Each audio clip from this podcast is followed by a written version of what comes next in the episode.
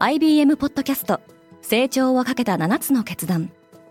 成長をかけた7つの決断とは今後3年間に世界を形作ると予想される7つのビジネストレンドについて IBM が何千ものクライアントとの対話に基づき提言をしたものです。このポッドキャストでは変化の激しい時代において企業が下すべき成長をかけた7つの決断について日本 IBM の7人の専門家と考えていきます。今お聞きのリスニングサービスにてぜひフォローボタンからフォローをお願いします。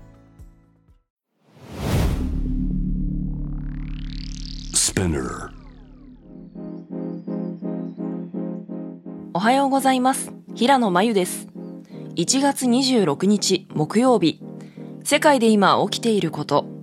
このポッドキャストデイリーブリーフでは世界で今まさに報じられた最新のニュースをいち早く声でお届けします。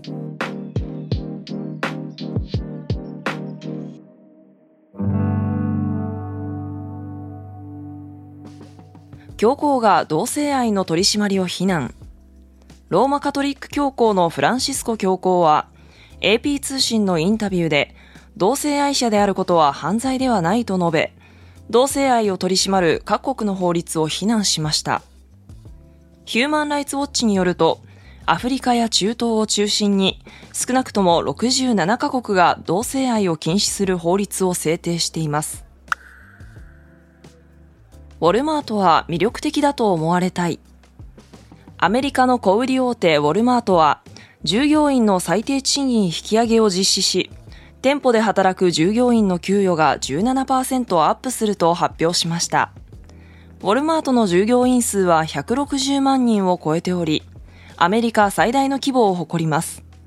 今後は配送センターで働くスタッフへの給与引き上げや、従業員の大学での修学プログラムへの資金教室など、さらなる福利厚生を提供するとしています。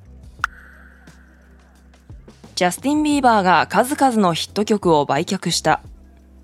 歌手のジャスティン・ビーバーが楽曲290曲の権利をイギリスの投資会社に売却しました。売却額は明らかになっていませんが、2億ドル、日本円でおよそ260億円に上ると報じられています。配信サービスの普及により音楽業界では楽曲の著作権が投資対象として注目されるようになっています。2020年にはボブ・ディランが作品600曲以上をユニバーサル・ミュージックに3億ドルで売却して話題になりました。ソフトバンクグループは守りの姿勢を続ける。ブルームバーグはソフトバンクグループが2022年10-12月期に行った新規投資の件数が過去最低だったと報じました。同社の投資ファンドであるビジョンファンドなどを通じて実施した新規投資は8件。参加した案件の取引総額はおよそ2820億円にとどまっており、投資に消極的な姿勢が顕著です。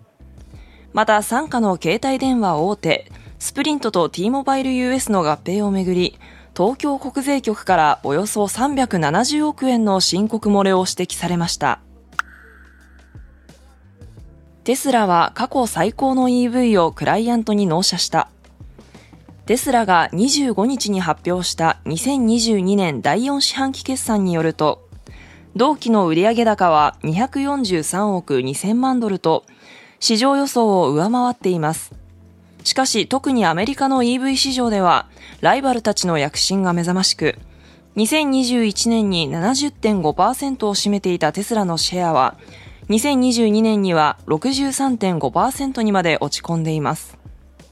一方、ウォールストリートジャーナルはテスラを率いるイーロン・マスクがツイッターに対し最大30億ドルの増資を検討していると報じています。今、世界で起きているニュースをいち早く受け取りたい方は、デイリーブリーフをぜひ、Spotify、Apple Podcast、Amazon Music などでフォローしてくださいね。平野真由でした。今日も良い一日を。